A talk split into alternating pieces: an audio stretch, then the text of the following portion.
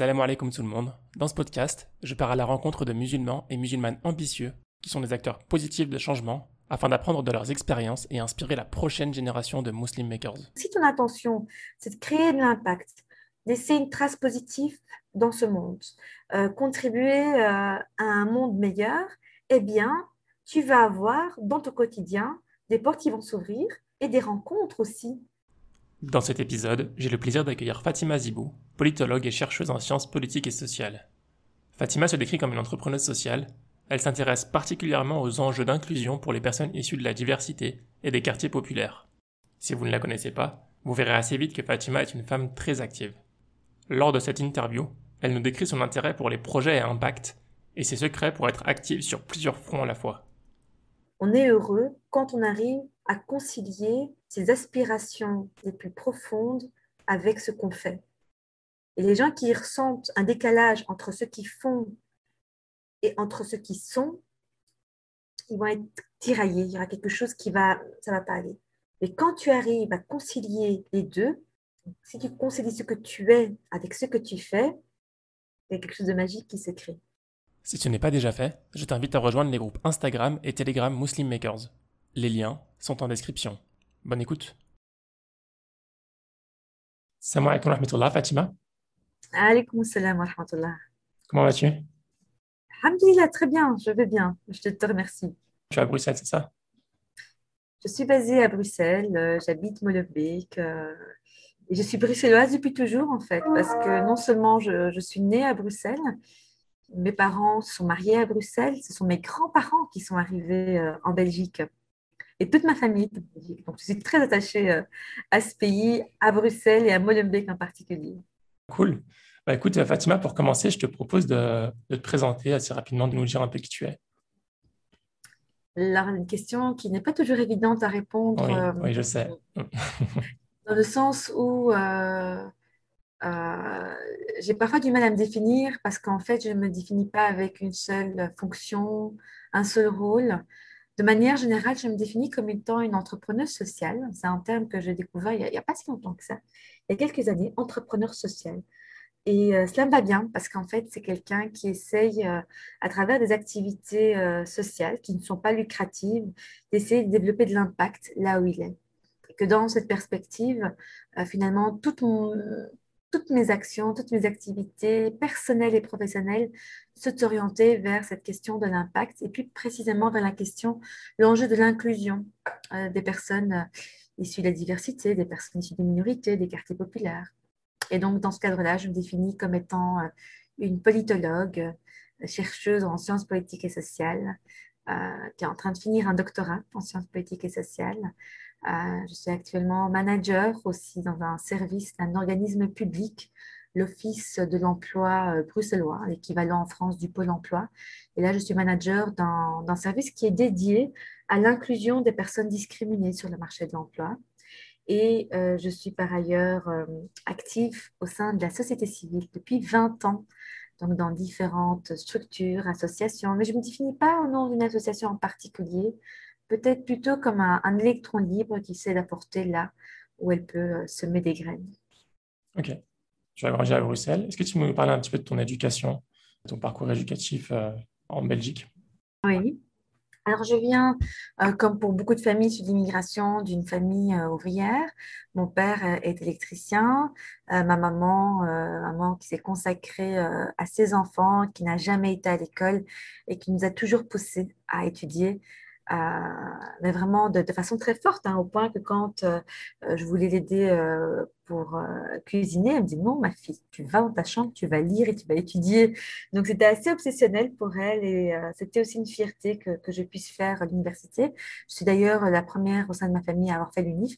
Quand je dis ma famille, je ne parle pas uniquement euh, de... Euh, je suis l'aînée d'une famille de quatre enfants, donc je ne parle pas uniquement de mes frères et sœurs, je parle vraiment de, de, de, mes cousins, cousines. Euh, donc on, est quand même près d'une centaine. Et donc j'étais la première à faire l'université, ce qui a été une fierté pour mes parents.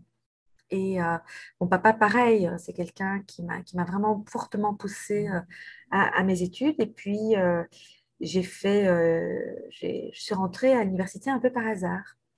un peu par hasard parce qu'en fait, lors de mes dernières années avant le bac, J'étais dans une école, euh, assez bonne école, qui préparait euh, justement aux, aux, études supérieures. Et puis, je suis arrivée à l'UNIF. C'était un monde nouveau pour moi. Euh, j'ai galéré, franchement, c'était très dur parce que voilà, j'étais avec euh, des étudiants euh, dont les parents étaient parfois universitaires ou qui étaient très engagés, qui avaient déjà lu la plupart des ouvrages de référence. Nous n'avions pas de livres à la maison. Donc, ça a été un vrai challenge pour moi. Donc, j'ai dû effectivement bosser beaucoup plus. J'ai recommencé ma première année. j'ai persévéré. J'ai fait mes études un peu plus longtemps que les autres, c'est vrai, mais j'ai pas lâché. Et donc, euh, je suis diplômée en, sciences politiques. Et puis après cela, je me suis rendu compte que ce n'était pas suffisant les sciences politiques. Donc, j'ai fait un master de spécialisation en droit de l'homme. Euh, et puis, euh, ça a tellement bien fonctionné que j'ai pu publier un ouvrage dans le monde académique qui était basé en fait sur mon, mémoire de, de, fin mmh. d'année. et puis, on m'a proposé de travailler dans la recherche universitaire et donc, j'ai travaillé dans le monde académique pendant plus de dix ans. Euh, j'ai travaillé à l'Institut d'études européennes, j'ai travaillé au Centre d'études d'ethnicité et d'immigration. J'ai pu voyager euh, vraiment à travers le monde grâce justement à ce métier de chercheuse. Et on m'a proposé de faire un doctorat. Donc ça aussi, ce n'était pas vraiment prévu. C'était mhm. assez inattendu. Et en fait, ma vie a été aussi une succession de, de portes qui, qui, se ferment, qui se sont ouvertes aussi. Et voilà, et aujourd'hui, je suis manager. Je ne pensais pas qu'un jour je serais manager.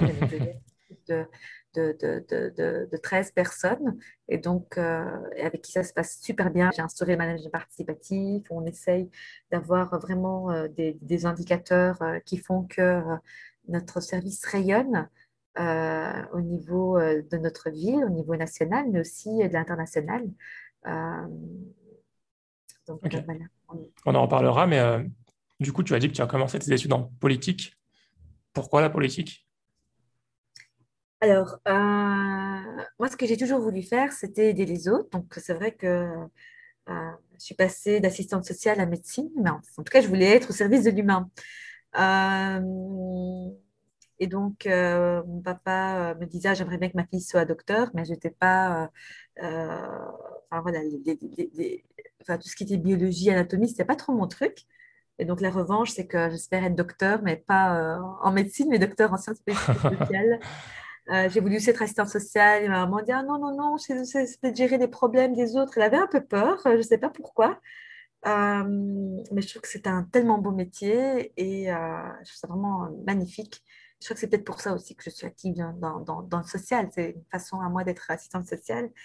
Mais j'ai choisi les sciences politiques parce que je suis quelqu'un qui est curieuse de, de, tout de toutes les disciplines, mhm. en fait. On peut parler de tout. Euh, ça me passionne. Je suis une passionnée euh, euh, de l'histoire, de la géographie, vraiment de tout, en fait, de la sociologie. Et en fait, les sciences politiques, c'est vraiment le carrefour de, toutes les disciplines. Et donc, j'ai eu de la chance durant mes études universitaires de pouvoir justement avoir ces cours d'histoire, de géographie, de, de, de, sociologie, enfin vraiment de droit aussi. Et donc, voilà. C'est pour ça que j'ai choisi les sciences politiques. Et puis, c'est vrai, je suis passionnée par la politique. Euh, d'ailleurs, mon, premier ouvrage a, traité de la participation politique euh, des personnes d'origine étrangère, parce qu'en fait, il faut savoir qu'à Bruxelles, on est euh, la région qui a la configuration la plus diversifiée du, Parlement. Donc, un élu, un député bruxellois sur cinq est, est de culture musulmane.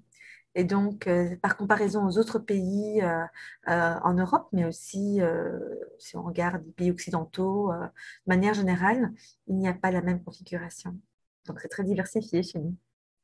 D'ailleurs, on a eu la première députée qui, qui, qui, portait son foulard il y a, oui, j'ai vu ça, en 2009. Oui. Ok, trop bien. ensuite, tu t'es tu rendu compte que ce n'était pas assez. Tu as dit pourquoi tu as rajouté un master derrière? Parce qu'en fait, euh, les études de sciences politiques, eh bien, c'est le revers de la médaille de ce que je viens de dire. C'est que c'est le carrefour de différentes disciplines, mais ça reste très général, en fait. Ça reste très général et il fallait euh, compléter euh, mon master par quelque chose qui corresponde aussi à, à, mes engagements personnels, à, à, ma vision du monde et des droits de l'homme. Ça, ça, correspondait vraiment à, à, des convictions fortes, donc euh, de Mhm. justice, euh, d'égalité, euh, de liberté également. Et donc, j'ai fait ce master qui était passionnant. Euh, et donc, c'était en fait euh, une carte supplémentaire euh, dans mon arc. Mais après, j'ai continué, hein, bien évidemment, à faire d'autres Mhm. études. hein. J'ai aussi un, un certificat interuniversitaire sur les enjeux d'islam dans les sociétés contemporaines. et Mhm. voilà, j'ai multiplié aussi les cursus. Pour moi, euh, en fait, euh, les études, ça ne doit pas s'arrêter. hein. Quand on rentre dans euh, le milieu professionnel, ça doit continuer constamment. Là, je suis une formation sur le management, donc management, enfin, tout le parcours managérial. Ça me passionne aussi. Et, et voilà, chaque année, en fait, je me dis, il faut, euh, il faut que, que j'ajoute une formation. Mais je pense que c'est aussi lié peut-être euh, à ce qu'on appelle le syndrome de l'imposteur. C'est qu'on pense qu'on n'est jamais assez légitime, qu'on pense qu'on n'est jamais assez compétent euh, pour pouvoir finalement s'exprimer, pour pouvoir être voilà, et donc moi j'adore cette phrase de, de Kerry James qui dit on sera deux fois plus discriminé, on aura deux fois plus de galères, mais on aura deux fois plus de mérite. Hmm.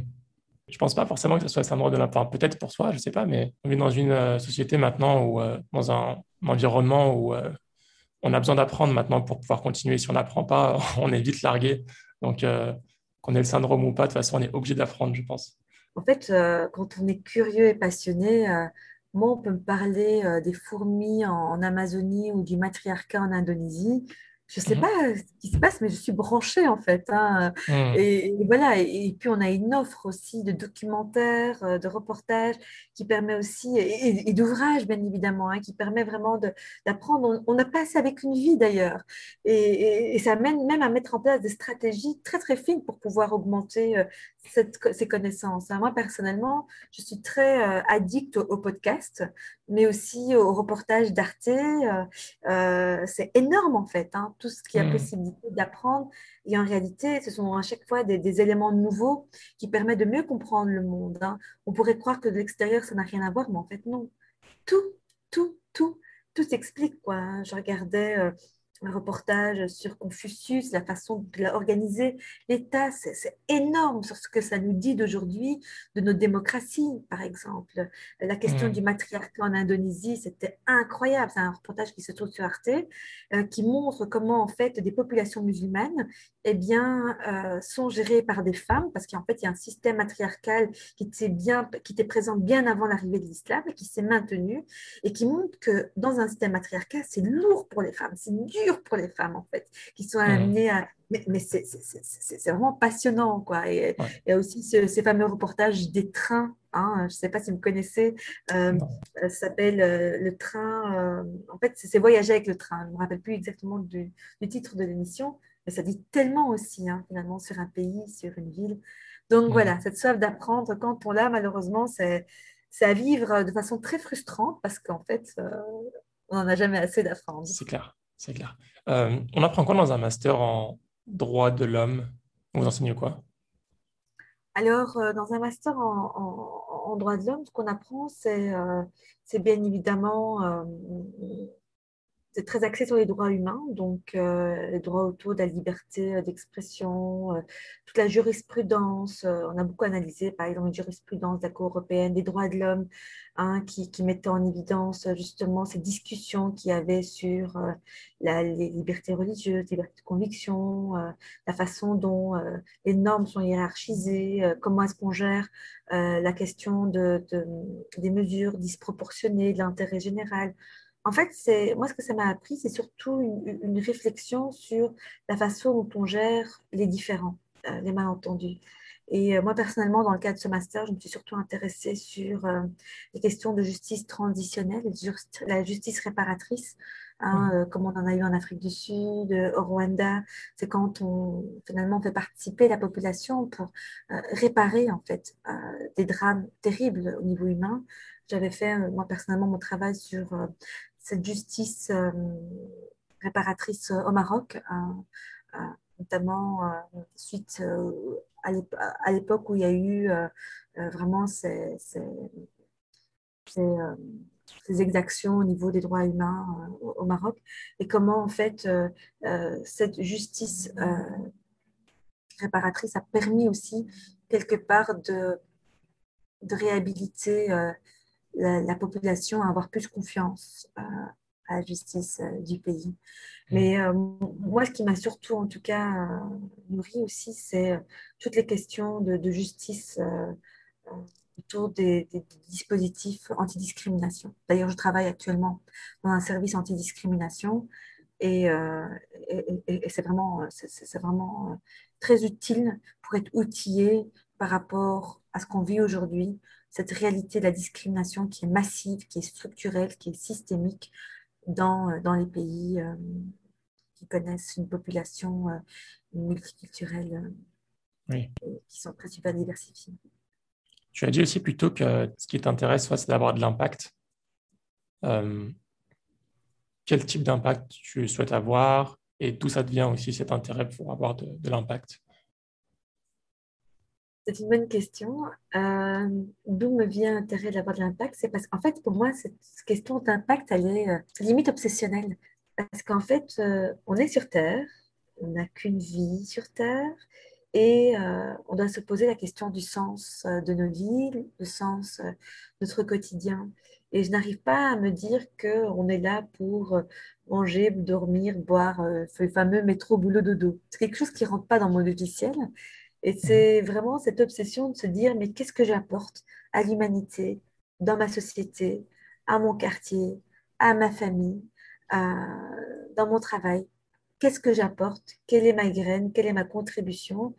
Et c'est une question qui, qui m'habite tellement que je ne dors jamais sans me poser la question de quels sont les trois points euh, forts, euh, les trois points de contribution, les trois points où j'ai accompli quelque chose, mais ça peut être euh, des choses très mineures, hein, comme euh, aider une personne, euh, être à l'écoute de quelqu'un, pouvoir voilà, rédiger une note qui va peut-être permettre de changer les choses au niveau politique. Et alors, comme il n'y a pas que les trois points, c'est aussi les trois points d'attention. Donc, j'essaie toujours de dormir en me disant, mais tiens, quels sont les trois points que je dois absolument améliorer? Et je fais vraiment ça tous les jours avant de m'endormir. C'est devenu une gymnastique mentale et, euh, il faut que je me dise, voilà, j'ai été utile dans ça, ça, ça. Et ça, ça fait partie de cette question du sens que je donne à ma vie, à mon quotidien. Et euh, moi, on est là pour, pour euh, créer de l'impact, quoi. Je veux dire, quand on... Je, viens de terminer le bouquin de Yuval Harari, cet auteur israélien qui a écrit cet ouvrage, Histoire, Sapiens, Histoire de l'humanité très connu. Et, ouais, qui met en évidence, je veux dire, vraiment, finalement, l'évolution de l'humain, tout ce qu'il a apporté, je veux dire, euh, voilà, un système pour le changer, il ne faut pas être euh, un mouvement. Une personne peut permettre de bouger les lignes. Donc, euh, voilà. Ça que... Et comment est-ce que tu, tu, tu, évalues ton impact? C'est des choses, tu as dit parfois des choses très mineures, ou tu vois les choses en grand, c'est quoi que tu, tu vises? Alors, je n'ai pas, pas développé des KPI euh, précis, euh, des indicateurs permettant de dire, voilà, euh, si j'ai atteint autant de personnes, autant de... Non, c'est pas comme ça. Non, non. C'est une philosophie de vie, en fait. C'est une philosophie qui accompagne chaque fait et geste, en réalité. dès le réveil, dès le matin, jusqu'au soir avant de dormir, quoi, avec, avec ce bilan. Et il se fait vraiment de, de toutes les manières. C'est-à-dire que tout ce que je fais doit être accompagné du sens, d'une intentionnalité euh, forte. Euh, par exemple, le fait d'accepter euh, cet entretien avec toi, pour moi, l'idée, c'est aussi de me dire, voilà, c'est d'avoir quelque part de l'impact en partageant un parcours, en disant que même si c'est difficile, même si on doit bosser plus, même si on galère plus, que c'est possible, que même quand on est femme, quand on est d'origine marocaine, qu'on porte un foulard, qu'on ne vient pas d'un milieu privilégié, que c'est possible. Et pour moi, c'est important de pouvoir euh, faire passer ce message euh, aux plus jeunes, parce que la réalité de la société fait que c'est tellement violent, que c'est tellement lourd, qu'on nous renvoie tellement de, de, de, de messages négatifs à l'égard de ces femmes musulmanes que j'ai envie de dire, ben non. Et non, non, non. tu as parlé de plafond de verre. Moi, il n'y a pas que le plafond de verre, il y a le plancher collant, il y a les murs, il y a, tout en fait. Et que euh, c'est compliqué. Et c'est vrai, ah, c'est compliqué. Mais on ne va pas se, laisser, se laisser faire et on ne va rien lâcher. On va persévérer pour tout briser et avancer. Euh, mais du coup, si on reste un peu, parce que le sujet de l'impact, c'est quelque chose qui me passionne et euh, c'est aussi quelque chose que j'essaie d'avoir avec ce podcast. Est-ce qu'il y a un type d'impact qui te passionne, qui t'intéresse plus que d'autres? Euh, Oui, il y en a deux en fait, mais qui sont liés. Le, premier, c'est créer un maximum de connexions entre des personnes qui ne se connaissent pas. Je pense que c'est la meilleure façon de lutter contre les discriminations, les préjugés, les stéréotypes. Je pense que beaucoup de gens ne se connaissent pas en fait. Et que même si on vit dans une ville qui est euh, diverse, en réalité, ce sont des univers qui se côtoient. On est toutes et tous dans des espaces entre soi, qui fait qu'en en fait, euh, il est où euh, le, le, message, le, le, discours qui pourrait permettre de se dire Ah, mais tiens, en fait, euh, c'est pas ce que je pensais quand je te rencontre. Et on l'a toutes et tous, hein, je veux dire, moi-même, hein, je veux dire, le fait de rencontrer euh, des personnes qui, ont, viennent d'un tout autre univers que moi, pour moi, c'est une richesse énorme. Euh, et hmm. pour moi, le fait d'être, de jouer ce rôle de pont entre des univers qui ne se côtoient pas, pour moi, c'est aussi ça créer de l'impact parce que ça a une incidence très profonde sur le changement de mentalité et sur la façon dont on réfléchit une, comment faire société, en fait. Euh, pour mhm. moi, ça, c'est le premier défi. Et le deuxième défi, mais il participe de la même chose, c'est que moi, il est lié au fait que euh, je n'hésite pas à prendre la parole euh, publiquement, que ce soit au niveau médiatique, que ce soit au niveau des événements que j'organise, parce que je pense que c'est un vecteur de changement de mentalité, en fait. Combien de fois je ne suis pas dans des arènes un peu euh, très privilégié, euh, bon chic, bon genre, et, qu'on vienne vers moi, qu'on me dise, mais faut parler bien français. Je veux dire, on en est là, hein, euh, parce que j'ai un look différent, parce que je suis d'une origine différente que là où je suis, eh bien, on se rend compte en fait du, de, de, du gap qu'il y a en termes de méconnaissance de, de l'autre. Donc, pour moi, ça, c'est important. Et donc, c'est vraiment un travail de déconstruction, pour moi, l'impact. OK. C'est quoi tes, euh, les difficultés que tu as à, atteindre ces, à avoir ce genre d'impact? Euh, Au niveau des difficultés, euh, je dirais, mais parfois on, sent soit le mépris, soit l'hypocrisie dans le regard de l'autre, mais il ne faut pas s'attarder là-dessus. Faire fi et, avancer mm-hmm. et briller.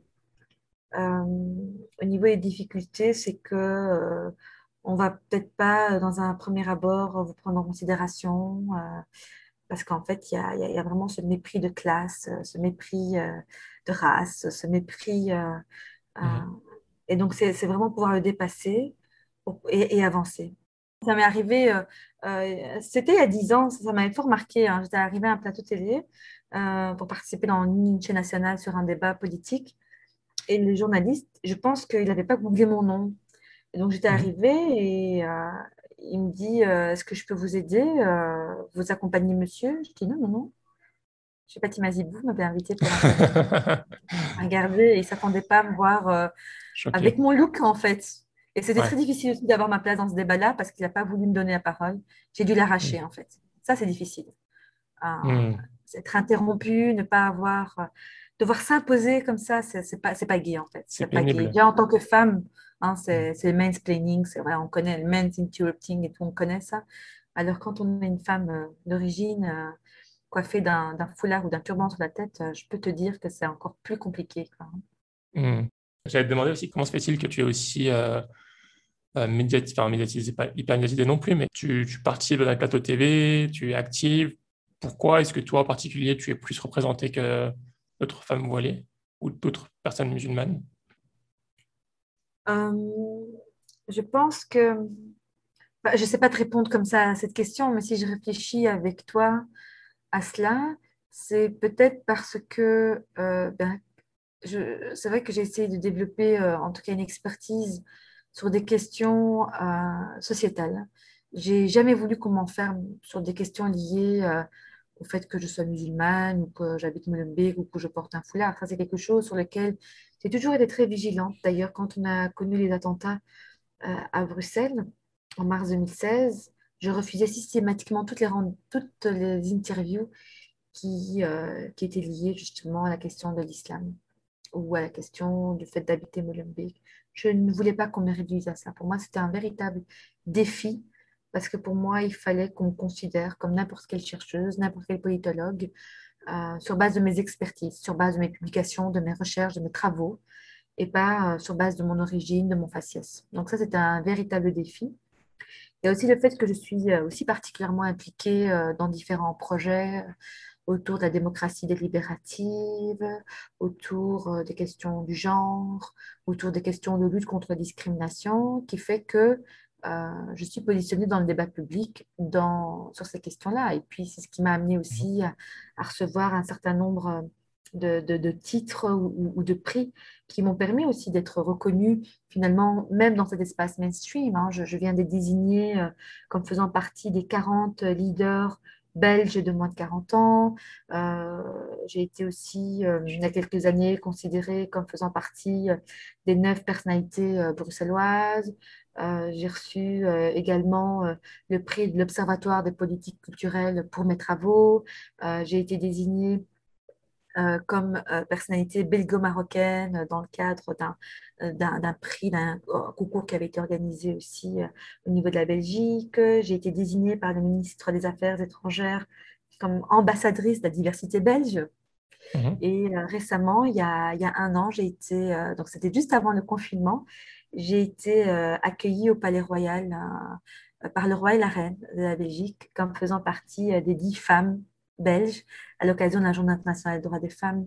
Et donc, je pense que c'est lié au fait que j'ai été impliquée en développant donc une expertise dans mon champ disciplinaire, hein, les sciences politiques et sociales, mais aussi par 20 ans d'engagement au sein de la société civile. Et mm. donc tout ça fait que euh, peut-être que euh, la parole a, a permis d'avoir peut-être plus de légitimité et, euh, voilà. Mais c'est vrai que voilà, il y, a, quelques, il y a quelques jours, je viens, je viens de participer à un débat télé sur la question de la sous-représentation des femmes dans les fonctions managériales. Donc, ça n'a rien à voir avec les questions de diversité ou de management, mais plutôt lié au fait que je travaille dans un organisme de l'emploi Lorsqu'on a eu le gouvernement qui a été formé, ben, on m'a contacté pour adresser la lettre au gouvernement sur voilà, quel est le chantier prioritaire euh, sur lequel il faudrait travailler. Donc, moi, j'ai vraiment une proposition sur euh, la démocratie délibérative, participative, parce que je pense que la démocratie euh, représentative qui fait qu'on doit demander aux citoyens leur avis une fois tous les cinq ans dans les zones, ça ne fonctionne plus. Et qu'il faut aujourd'hui impliquer les citoyens dans la décision de manière beaucoup plus générale, notamment sur les enjeux climatiques, sur les enjeux de pauvreté, d'inégalité. Et puis les questions euh, femmes, ça aussi, ça me passionne vraiment fortement, parce que je pense que ce sont des espaces où il y a vraiment possibilité de faire des choses énormes. Je, je crois très fort en la sororité Comment tu fais pour gérer tout ça à la fois de ton travail à plein temps? C'est marrant parce que quand on me pose la question, euh, la, première chose qui me revient, c'est de me dire, mais non, en fait, je n'en fais pas, je n'en fais pas assez, en fait. J'aimerais tellement pouvoir faire plus et que c'est pas, que c'est pas suffisant. Euh, mais vraiment, euh, je trouve que c'est pas, c'est pas assez. Alors, je pense qu'il y a aussi l'organisation du, du peut-être de, sa façon de gérer le temps. moi, maintenant, par exemple, au niveau des réunions, je vais vraiment vers des réunions de 30 minutes. Hein, c'est fini les réunions de deux heures. Je veux dire, c'est pas efficace. Donc, euh, la préparation est importante. Euh, pourtant, je dors 7-8 heures, j'en ai vraiment besoin. Donc, je ne suis pas quelqu'un euh, comme certains grands entrepreneurs qui vous disent je, dors 3-4 heures par nuit, je me lève à 4 heures du matin. J'ai essayé le mm. miracle morning, ce n'est pas pour moi. voilà, je suis très productive, je suis plutôt productive vraiment vers 17 heures. Donc, c'est pas du tout, je ne suis pas quelqu'un du matin. Je suis en plus maman hein, d'un petit garçon et je passe beaucoup de temps avec ma famille, mon papa, mes sœurs. donc, c'est pas que, pour moi, c'est même prioritaire. Donc, euh, voilà, on ne peut pas euh, ne pas investir du temps, investir du temps à l'extérieur et, négliger sa famille. Ce serait un non-sens, ce serait paradoxal. Je hmm. crois que c'est une gestion de temps. C'est vrai que j'ai une façon très minutieuse d'organiser mon temps. Hein. Donc, quand je me réveille, euh, donc voilà. Tu travailles à quelle heure? Moi, 7 heures du matin, donc 7 heures, 7 heures. Normal. donc voilà, normal quoi. Donc, donc j'écoute mon journal de 7 heures. Je prépare voilà, le goûter de mon fils. à 7h30, j'écoute le journal bruxellois. À 7h42, j'écoute l'invité du jour. Donc, ça donne le tempo d'actualité de la journée. À 8h pile, c'est vraiment très chronométré. Hein, je veux dire, je prends mon café entre tel, tel moment. C'est très précis. voilà, je, je, commence au boulot, j'arrive, il est 9h du matin. Mmh je, fais, je passe toujours 10 minutes pour la planification des objectifs prioritaires de la journée. Euh, puis j'enchaîne mes réunions, mon travail de préparation. Euh, à midi, j'en profite aussi pour voir les personnes que je dois voir en fonction de mes projets que je fais à côté euh, de mon travail, ou j'essaie de travailler voilà, sur l'analyse. au boulot, je finis à 17h. À 17h, je rentre, je cuisine, tout en écoutant le débat du jour, l'intervention, voilà, les podcasts. voilà, c'est vraiment très, voilà, 18h, souvent je me pose. Et donc là, j'écris aussi. Hein, j'ai pas mal de publications qui sont sur le feu. Euh, voilà. Euh, et euh, oui, c'est vraiment très chronométré en fait. Hein, donc, mais voilà. Mais maintenant, j'essaie aussi de faire en sorte que le dimanche, je ne fais rien de tout ça et que voilà, je, passe beaucoup de temps à, gérer ben, ce qui est de la maison, quoi. Hein, je veux dire. Mais pour être impliqué dans tu es assez impliqué quand même dans la vie locale. Tu as dit que tu es un électron libre un petit peu, donc tu aides certaines assos, tu participes à la création d'autres assos, etc., etc ça, ça demande du temps. Enfin, c'est pas entre 18h et 19h que tu peux, oui, ça. Oui, ça demande, ça demande du temps, d'autant plus que je préside euh, un think tank. Euh, euh, c'est vraiment un think tank avec des, profs du NIF, avec vraiment des personnalités bruxelloises pour penser l'avenir de, notre, de Bruxelles. Et là, je l'ai fait ce matin. Je suis aussi présidente d'une maison de jeunes, le foyer des jeunes à Molenbeek. Là, je le fais sur le temps de midi, une fois par semaine. Euh, j'ai cofondé le W100, qui est un réseau de 100 femmes leaders à Bruxelles. Euh, et donc là, je fais ça souvent, donc samedi, deuxième partie de journée. Euh, je travaille, enfin voilà, quand je marche, je passe mes coups de fil que je dois faire. Pour... C'est aussi du, c'est du, c'est une façon aussi de faire du project management. Donc j'essaye, voilà, je gère une équipe et j'essaye de mettre une priorité pour avoir des one-to-one avec eux régulièrement chaque semaine. Euh, voilà, je fais partie aussi de, de comités d'accompagnement, de, de, de, projets, de, jury aussi. Mhm. Mais pour moi, c'est vraiment une question de puzzle. Hein. Moi, mon, planning, c'est vraiment, je, je, mets tout comme un puzzle. Bon, c'est vrai que parfois c'est difficile, on a, on a mis du temps avant de planifier ce rendez-vous, mais on y est arrivé, c'est ça le plus important. Mais donc, c'est vraiment une question de, voilà, c'est vraiment, moi, mon agenda, c'est plein de morceaux de puzzle que j'essaie vraiment de, de, mettre. C'est aussi une question de parce que ton, ton puzzle, enfin ton puzzle, ta, ta, zone, elle est limitée quand même. Tu ne peux pas tout mettre dedans. Donc il y a aussi une question de priorisation. Euh, tu priorises comment ce que tu veux faire? L'idée, c'est qu'au niveau de ton temps, tu as 80%, 20%, et c'est dans les 20% qu'on est le plus productif. Et donc moi, je suis quelqu'un qui vit un peu au jour le jour, dans le sens où je planifie pas les choses longtemps à l'avance. J'ai beaucoup de difficultés, sauf bien évidemment des obligations euh, qui implique d'autres personnes, mais quand il s'agit de moi, parce qu'à cela s'ajoutent aussi les nombreuses interventions que je fais euh, en termes de conférences, d'interventions médiatiques ou d'écriture, mais en fait, j'ai une capacité de préparer ça euh, le jour même, en fait. Mais c'est aussi lié au fait que ça fait 20 ans que je travaille. Donc, je pense que c'était c'était cet acteur américain, c'est Morgan Freeman qui disait Si je suis arrivé aujourd'hui à faire en 20 minutes ce que d'autres font en 3 heures, c'est parce que j'ai travaillé pendant des années pour y, pour y, pour, y arriver. Je veux dire, mm. demain, j'interviens à la Commission européenne, à présence de la commissaire européenne à l'égalité, en présence euh, d'un ministre, du ministre du Portugal à l'égalité, avec des managers diversifiés de grosses entreprises. C'est demain, je vais préparer ça. Euh, euh, une heure avant, tu vois, parce que je connais mon, je connais mon message. J'ai finalement cette boîte noire, un peu comme dans les avions où il y a, où il y a ce, ce, contenu. Après, pour moi, il suffit de mettre en place par rapport au cadre les objectifs, développer ça en message. Et donc, généralement, je fais ça en trois points. Et puis, j'y vais et, et, euh, et, le message passe. Donc pour moi, je sais que certains ont besoin de beaucoup plus de préparation. Moi, je veux dire, j'arrive, je suis arrivée avec ma première ligne. C'est pour ça que, en fait, mes expériences, sont complémentaires. C'est-à-dire que mon action de première ligne sur le terrain, mon travail euh, d'académique, d'analyse, de recherche et de lecture, plus ma profession qui est plutôt organisationnelle, permettent de compléter et de permettre d'être euh, à jour. Généralement, quand je fais une intervention, bah, c'est souvent sur le trajet que je prépare et euh, j'arrive à, à, passer mon message. Et ça, c'est le plus mhm. important. Tu vois, donc c'est très difficile hein, euh, d'expliquer, hein, parce qu'en fait, finalement, je constate avec toi, parce que tu me poses la question, parce qu'en réalité, je n'ai jamais vraiment réfléchi, mais je me rends compte que peut-être ma capacité de préparation va plus vite parce que je suis arrivée à optimaliser finalement toutes euh, les connaissances que j'ai pu accumuler à travers mes différentes expériences, quoi, tu vois. Mhm. Est-ce que tu es stressée? Non, plus maintenant. Je suis totalement dans le lâcher-prise, en fait. Il y a quelques années, oui, c'est vrai que j'arrivais à avoir euh, ce stress. Maintenant, pas, en fait. Je suis vraiment dans le « ouais, cool ». Et donc, vraiment, je suis dans... Euh, euh, mon intention, c'est quoi? C'est de faire passer tel message. OK. en termes de préparation, qu'est-ce que j'ai besoin? OK. Et puis j'y vais en fait. Je crois que c'est devenu une routine. Donc je ressens plus, euh, je ressens plus ce stress. Je suis dans lâcher prise. Et en fait, c'est lâcher prise, c'est vraiment une clé euh, très très euh, utile pour augmenter les performances. Parce que quand on stresse, on, on brûle beaucoup d'énergie. Et mmh. alors du coup, le stress, une de ses manifestations, c'est la procrastination aussi. Donc en fait, je ne fais pas, j'attends et en même temps, je rumine. Et quelle perte d'énergie en fait. Quand on est dans le lâcher prise, on va, on avance quoi on regarde ni à gauche ni à droite, euh, on, y va, quoi. Oui. Comment tu fais pour garder euh, l'énergie euh, sur le long terme? Tu dois sûrement avoir des jours où tu as envie de rien faire, où tu es fatigué.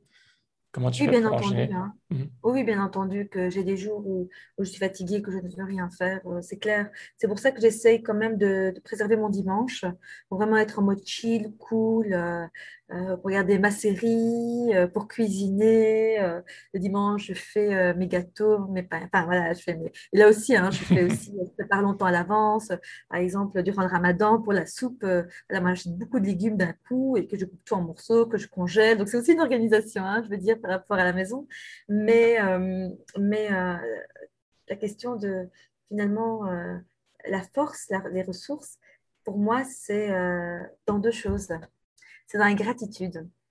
La gratitude, pour moi, c'est une clé euh, qui donne une force extraordinaire, en fait. Il suffit juste de lever euh, les yeux au ciel, d'admirer, euh, voilà, là c'est le printemps, la nature se réveille, c'est vraiment plein de petites choses, c'est le fait de respirer, rien que le fait d'avoir la santé, c'est changer le regard sur son monde et être plein de gratitude par rapport à, tous les bienfaits en fait, que nous avons malgré les épreuves, hein, parce qu'on est toutes et tous éprouvés. On a toutes et tous nos difficultés. Il n'y a personne pour qui euh, ouais, euh, ça, ça roule. Quoi, hein. Je veux dire, tous ces gens qui ah, postent leurs photos sur Non, non, non, rien du tout. On est tous éprouvés. Mais on peut rebondir là-dessus si on travaille la gratitude. Euh, la gratitude, c'est quelque chose qui est, qui est vraiment magique mais dans mhm. tout, quoi. Moi, j'ai eu le Covid, j'ai perdu le goût et l'odorat. Et je me dis, mais mince, je ne me rendais pas compte de l'importance du goût et de l'odorat, en fait. Où tu perds saveur, euh, saveur de la vie, la saveur de ce que tu manges. Tu ne sens plus euh, rien, en fait. Et je me dis, waouh, cette épreuve a permis de me dire, mais en fait, j'ai plein de gratitude pour ces deux sens, qui est le goût et l'odorat. Cette épreuve où j'étais vraiment trois semaines KO m'a permis de mm. me rendre compte encore mieux de la, de la, du privilège d'avoir la santé. Donc, ça m'a donné une rage de vivre, une force terrible mm. en me disant, tant que j'ai la santé, tant que je le peux, j'y vais, je fonce, quoi, tu vois. Et la deuxième chose qui me donne une énergie incroyable, ce sont en fait les rencontres humaines.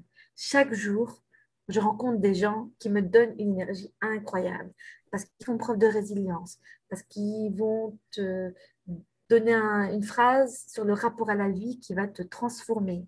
Euh, tu verras ce que j'appelle moi les, héros, les héroïnes de l'ombre qui vont à leur niveau essayer de contribuer à un monde meilleur, contribuer à plus de justice sociale, faire en sorte de bouger pour faire, pour faire euh, société, pour donner sens à ce qu'elles font, qui vont dire mais waouh quoi. Et ça pour moi, ça c'est moi c'est ce qui me donne le plus d'énergie en fait. Ça me ça, je sais pas comment t'expliquer, c'est un mhm. effet juste extraordinaire en fait de, de, rencontrer une personne qui là où elle est bah, va contribuer à faire quelque chose. Et j'essaie de m'entourer de personnes aussi qui sont à cette dynamique là parce que c'est une force. Et comment tu t'entoures de, ces personnes-là?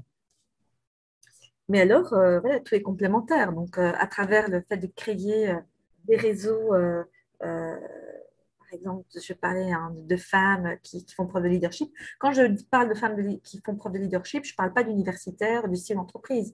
Il y en a, oui, mais pas que. C'est aussi cette maman qui, dans le quartier, euh, va euh, faire des sandwichs pour les, réfugiés. Ça va être cette euh, femme extraordinaire qui va travailler avec les sans-abri. Et en fait, je trouve que l'humanité est composée de personnes extraordinaires.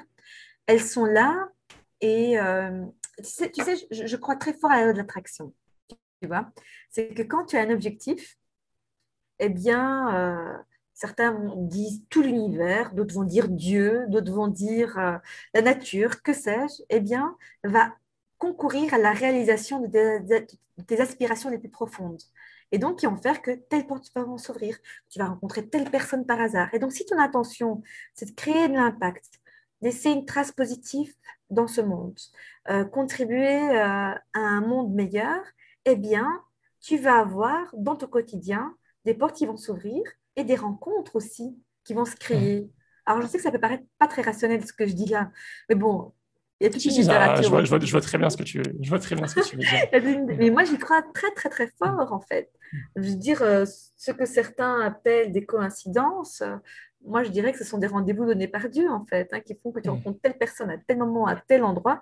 Moi, chaque jour, chaque jour, mais vraiment, pour moi, avec le confinement, je l'avoue, ça se fait par d'autres canaux, mais chaque jour, je rencontre une personne sur mon chemin qui va m'amener quelque chose, quoi. Mais chaque jour, en fait. Donc, soit il faut être attentif, soit euh, peut-être créer un écosystème qui permet de favoriser cette force hein, euh, et contribuer à cette loi de l'attraction, en fait. Tu vois?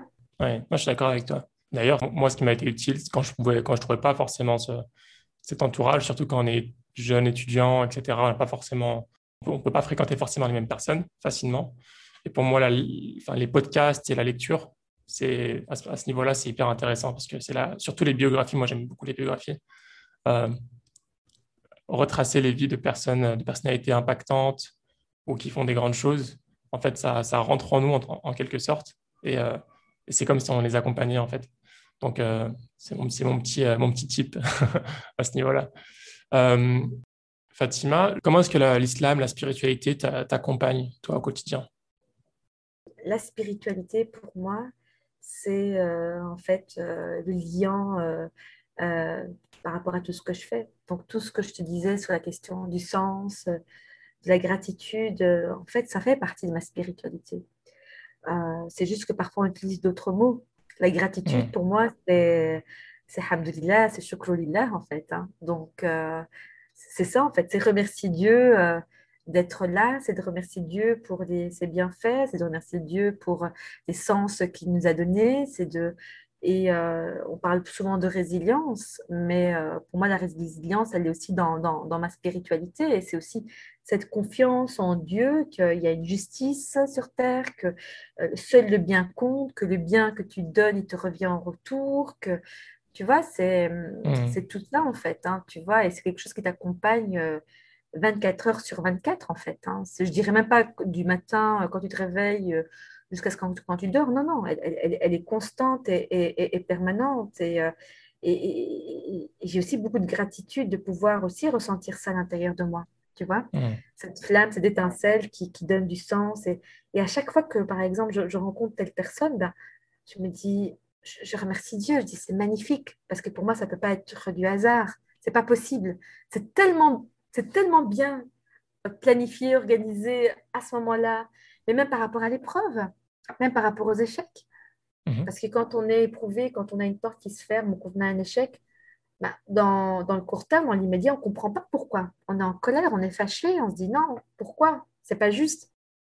Et quelques mhm. temps après, tu te rends compte, mais en fait, quel cadeau c'était c'était énorme parce qu'en fait, l'épreuve, elle te, elle t'abîme, elle te bouscule, mais elle te, elle te réforme surtout et elle te transforme. Et quand tu vois ça comme ça, ben en fait, euh, même dans l'épreuve, tu lâches prise en fait. C'est-à-dire qu'il y a une sorte de confiance qui s'installe et qui fait que voilà, que les personnes toxiques, que les personnes qui, qui, veulent faire du mal, que les personnes qui, voilà, où les portes qui se ferment, en fait, ça a du sens.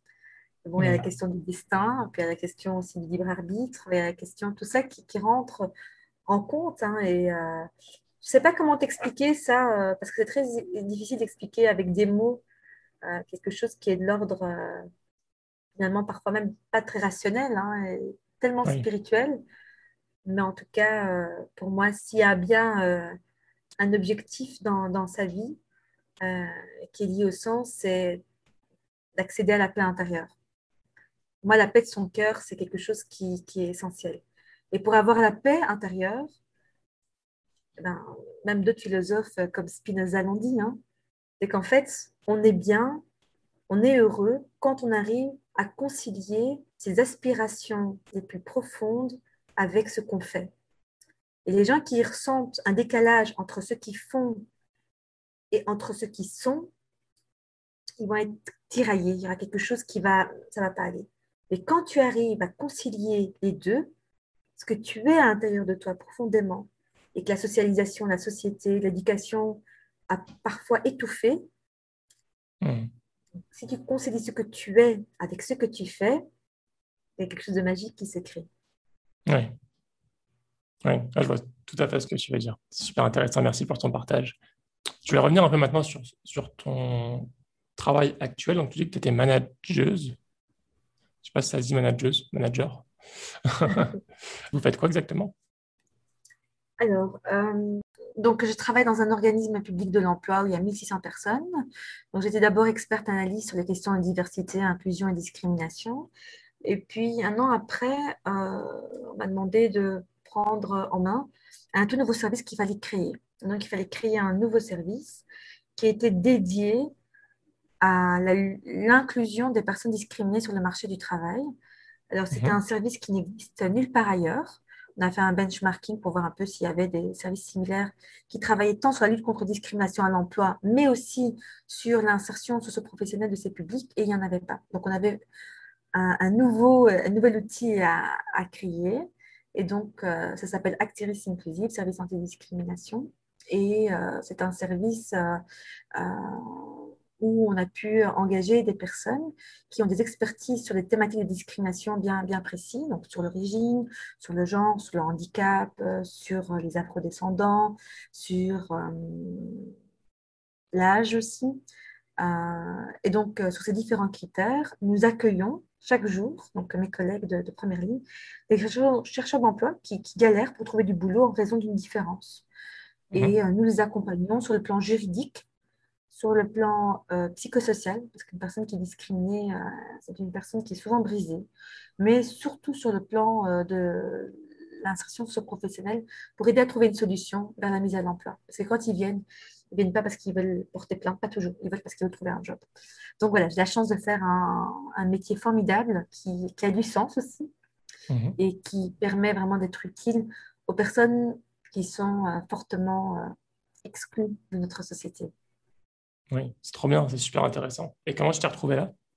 J'ai jamais pensé euh, passer du, monde académique euh, euh, à la fonction publique. Jamais, jamais. Mhm. Donc, c'est une, c'est aussi en fait une coïncidence, une surprise, une porte qui s'est ouverte, vraiment par hasard. Hein, donc, entre guillemets, par hasard. et j'ai voilà, je, me suis vraiment retrouvée là. Euh, je ne sais pas comment t'expliquer en fait. Donc, euh, en fait, c'est quelqu'un qui m'a contacté parce qu'il voulait que je rejoigne un conseil d'administration. Puis j'ai dit, écoute, là, franchement, euh, je, il faudrait que je mette mon énergie quand même pour trouver un, nouveau job. Elle m'a dit, ah, bah, tiens, dans notre boîte, il y a une boîte qui s'ouvre. Puis j'ai candidaté, j'ai passé tous les assessments, les, les différentes évaluations. Puis j'ai été prise. et voilà, en tout cas dans ce service euh, qui est passionnant. Et donc, je suis dans la fonction publique et, c'est vraiment génial parce que la fonction publique permet aussi de pouvoir concilier vie familiale, vie professionnelle. Euh, c'est pas comme dans le privé où peut-être mhm. euh, la, pression est beaucoup plus forte.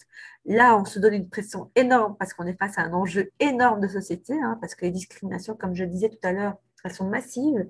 À Bruxelles, 80% des chercheurs d'emploi sont d'origine étrangère. Et à Bruxelles, trois quarts de la population est d'origine étrangère. Hein. donc, euh, C'est énorme. On est, enfin, je pense que tu le sais peut-être, mais Bruxelles est la ville la plus cosmopolite d'Europe. C'est la mmh. deuxième ville la plus cosmopolite au monde après Dubaï. Ah Donc, euh, on est face à de vrais défis euh, en matière de diversité et d'inclusion euh, des personnes de toutes les origines culturelles et sociales. Ok. Il y a beaucoup de personnes qui sont intéressées par l'activisme. Est-ce que tu te considères déjà comme activiste, toi? Ou pas spécialement? J'avais un peu des difficultés avec le terme activiste parce qu'il y a une parfaite connotation péjorative dans l'activisme. Militant aussi. Non, c'est pour ça que j'aime bien le mot euh, entrepreneur social, en fait, parce qu'il s'inscrit vraiment dans le cadre d'une vision et d'un projet de société qui se veut euh, promouvoir le vivre et le faire ensemble. Qu'est-ce que tu conseilles aux personnes qui sont intéressées par ça, que ce soit pour euh, la défense des droits de tel ou tel type de communauté ou de personnes ou tout le monde C'est quoi pour toi les moyens d'action les plus efficaces, intéressants pour eux? Je pense que ce qui est déterminant, ce sont les rencontres humaines aussi. Euh, si on a cette étincelle en soi qui veut que, qui dit que je veux être une actrice ou un acteur de changement, mais qu'on ne sait pas comment faire, on ne sait pas où s'adresser, c'est qu'il faut pouvoir pousser sa curiosité jusqu'au bout. Et si on est intéressé par euh, un enjeu de société, euh, je prends par exemple les enjeux climatiques, qui est un véritable enjeu sur lequel il faut vraiment qu'on s'y engage, mais c'est vraiment d'essayer de pénétrer cet écosystème. Et donc, ça veut dire, c'est participer à des rencontres qui sont organisées sur cette thématique. C'est de rencontrer les personnes qui travaillent là-dessus. C'est de faire du bénévolat dans ces associations. C'est de lire et se documenter un maximum. C'est de suivre vraiment les conférences, les rencontres. C'est de s'enrichir d'une série de connaissances. Et puis, en fait, les choses, elles se font petit à petit. En fait, si l'intention, elle est sincère, eh bien, après, euh, le reste suit, en fait. La question d'intention, elle, elle, elle est essentielle elle est fondamentale parce que certains s'engagent parfois pour leur ego, certains s'engagent euh, pour euh, se faire connaître, pour vraiment leur, leur truc, en fait, leur projet de carrière. Ça se sent très très vite en fait. C'est-à-dire que si on ne mmh. s'inscrit pas dans un projet qui est collectif, d'intérêt général, altruiste, alors on passe à côté en fait. On n'y arrivera pas. Si par contre la démarche est sincère, désintéressée, altruiste, après, les choses, elles se font automatiquement, mais vraiment automatiquement. Moi, quand j'ai commencé, parce que j'avais vu enfin, je l'ai eu depuis tout le temps, hein, toute petite, hein, euh, voilà. Les personnes qui sont engagées ont souvent une sensibilité très forte sur les questions de justice. Hein. Elles sont très sensibles aux questions de justice. Elles, sont, elles se trouvent dans une situation très empathique on va dire qu'elles mmh. arrivent, même hyper empathiques, hein, avec une hypersensibilité, c'est-à-dire qu'elles arrivent à ressentir ce que l'autre ressent de façon très forte. Et tout ça, ce mmh. sont des moteurs aussi de l'action. Et en fait, moi, quand j'ai commencé vraiment à m'engager, c'était quand j'avais vu euh, dans une chaîne une guerre, une guerre où j'avais vu des, enfants euh, et des femmes qui étaient, qui, qui, étaient en souffrance, quoi. Et moi, de là où j'étais, euh, je veux dire, J'étais encore au collège. Je me dis, mais non, il faut faire quelque chose. C'est pas possible. On peut pas rester là comme ça. Guerre, elle était à des milliers de kilomètres. Et j'ai mmh. contacté une copine. J'ai dit, il faut absolument qu'on fasse quelque chose. Et donc, on avait organisé une journée. Je me rappelle, on avait été à une ONG en disant, on va organiser une journée, collecter des fonds pour pouvoir les aider. On nous avait regardé un peu en disant, passez votre chemin. Et nous, non, hein, on s'est dit, on va le faire. On organisait euh, comme ça la première journée qui avait mis 500 personnes. On avait euh, récolté euh, des fonds énormes, on avait préparé les sandwichs, on avait demandé à des jeunes de faire du théâtre, on avait fait une conférence. Et, ça a commencé comme ça, en fait. Hein, je veux dire, très naïvement, très naïvement. et puis après, on s'est dit, ah, mais dans le quartier, il y a des personnes qui n'ont pas de quoi manger comment faire pour distribuer? Donc, on a fait une collecte de vivres non périssables. Mais comment est-ce qu'on pourrait avoir leur adresse et comment on pouvait organiser ça. Donc, on avait été euh, l'organisme qui s'appelle chez nous le CPS, c'est un peu euh, chez vous en France le SMIC. Est-ce qu'on peut avoir, c'est naïf, on peut avoir les adresses des personnes en situation de précarité. Bon, on ne donne pas des adresses comme ça.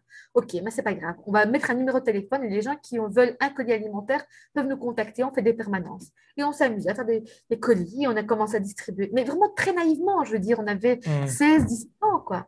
Et de fil en aiguille, ben, ça, commence comme ça, et puis euh, ça finit à organiser une grande manifestation qui réunit 10 000 personnes euh, pour dire non à la haine et à la terreur après les attentats, euh, qui a réuni des gens de toutes les origines culturelles et sociales. Euh, et puis ça finit à, enfin ça finit, j'espère que ça va continuer, mais alors que j'étais incapable de prendre la parole devant cinq personnes, c'était impossible pour moi. Et puis après, on, a amené à prendre la parole devant 10 000 personnes dans un, dans un podium pour appeler les gens à, mobilisation. Donc voilà, c'est la vie nous réserve des surprises. L'intentionnalité, c'est la première des, des choses. Hein. Pourquoi je veux le faire? Si c'est pour faire créer du sens dans mon quotidien, pour avoir de l'impact aux personnes euh, qui en ont le plus besoin, après tout se fait comme par magie en fait. Mmh, trop bien. Écoute, je suis impressionné. au collège euh, ou au lycée, je ne sais pas, 500, 500 personnes euh, pour, lever, pour lever des fonds pour une cause, c'est impressionnant. Euh, moi, à cet âge-là, je ne sais pas ce que je faisais, mais ce n'était pas glorieux. Fatima, je te remercie beaucoup pour ton partage d'expérience. C'était super intéressant. avant de finir sur les petites questions que je demande habituellement à la fin, est-ce que tu as quelque chose à ajouter? Je, vais te remercier euh, pour cet échange parce que je crois que c'est l'une des premières fois où, où je parle à cœur ouvert. D'ailleurs, je suis un peu, euh, un peu perturbée parce que c'est vrai que c'est très rare d'avoir des espaces où on peut euh, parler finalement de soi et, du pourquoi. En tout cas, je te remercie beaucoup. Est-ce que tu as des, des références, des livres, des podcasts, des choses à des, des journaux, des magazines que tu recommandes? la question est me poser parce que bien évidemment, il y en a plein. Alors, tout comme toi, moi, je suis euh, passionnée par euh, tout ce qui est inspiré de faits réels. Donc, moi, je suis très cinéphile et donc mes choix de films vont prioritairement aller vers des, des, des, des, vrais parcours, en fait. Des vrais parcours euh, qui vont vraiment m'inspirer. Et j'ai vu des films, moi, qui ont été de, de véritables claques. D'ailleurs, en fait, tous mes choix littéraires, cinématographiques euh, vont dépendre de ce paramètre-là. Est-ce que ça va me permettre de me transformer, de me changer? Donc, euh, donc voilà, et là, je peux te citer une quantité de films euh, là-dessus. Là, pour le moment, je regarde une série assez intéressante. C'est sur les... Ça, ça, se passe au XIIIe siècle. Ça se passe... c'est vraiment les prémices de l'Empire ottoman. c'est une série turque qui s'appelle Ertugrul, qui fait apparemment un tabac en Amérique latine, euh, au Pakistan, en Inde euh, et même en Afrique du Sud. Et là, ça raconte vraiment euh, le père du, fondateur de, l'Empire ottoman, qui est Ertugrul. Et ça se passe au XIIIe siècle avec les, les, croisés, avec les Byzantins. C'est une série historique que, vraiment je conseille. Je l'ai vu, hein, je l'ai vu cette série. Ah, je ne voulais pas la voir, mais ma, femme m'a entraîné dedans et finalement, euh, je l'ai terminé. je te rejoins au milieu. Et j'ai bien aimé, j'ai bien aimé. C'est parfois un peu euh, c'est un peu exagéré des fois, mais c'est super intéressant en termes de. Alors, c'est pas de la grande production euh, hollywoodienne, hein, je veux dire, avec les batailles, effectivement. Hein, pas, on voit bien que les moyens sont limités, mais en tout cas, euh, elle est intéressante. Et euh, il y a des films aussi comme Joy, par exemple, qui est l'histoire d'une femme entrepreneur aux États-Unis, qui est vraiment très, très intéressant. C'est une femme voilà, qui n'est pas soutenue par personne et qui va vendre. enfin, voilà, je vais pas spoiler le film, mais Joy, J-O-Y, est, vraiment un film passionnant. Mais il y en a plein d'autres. Au niveau des ouvrages, euh, moi j'aime bien euh, Amin Malouf.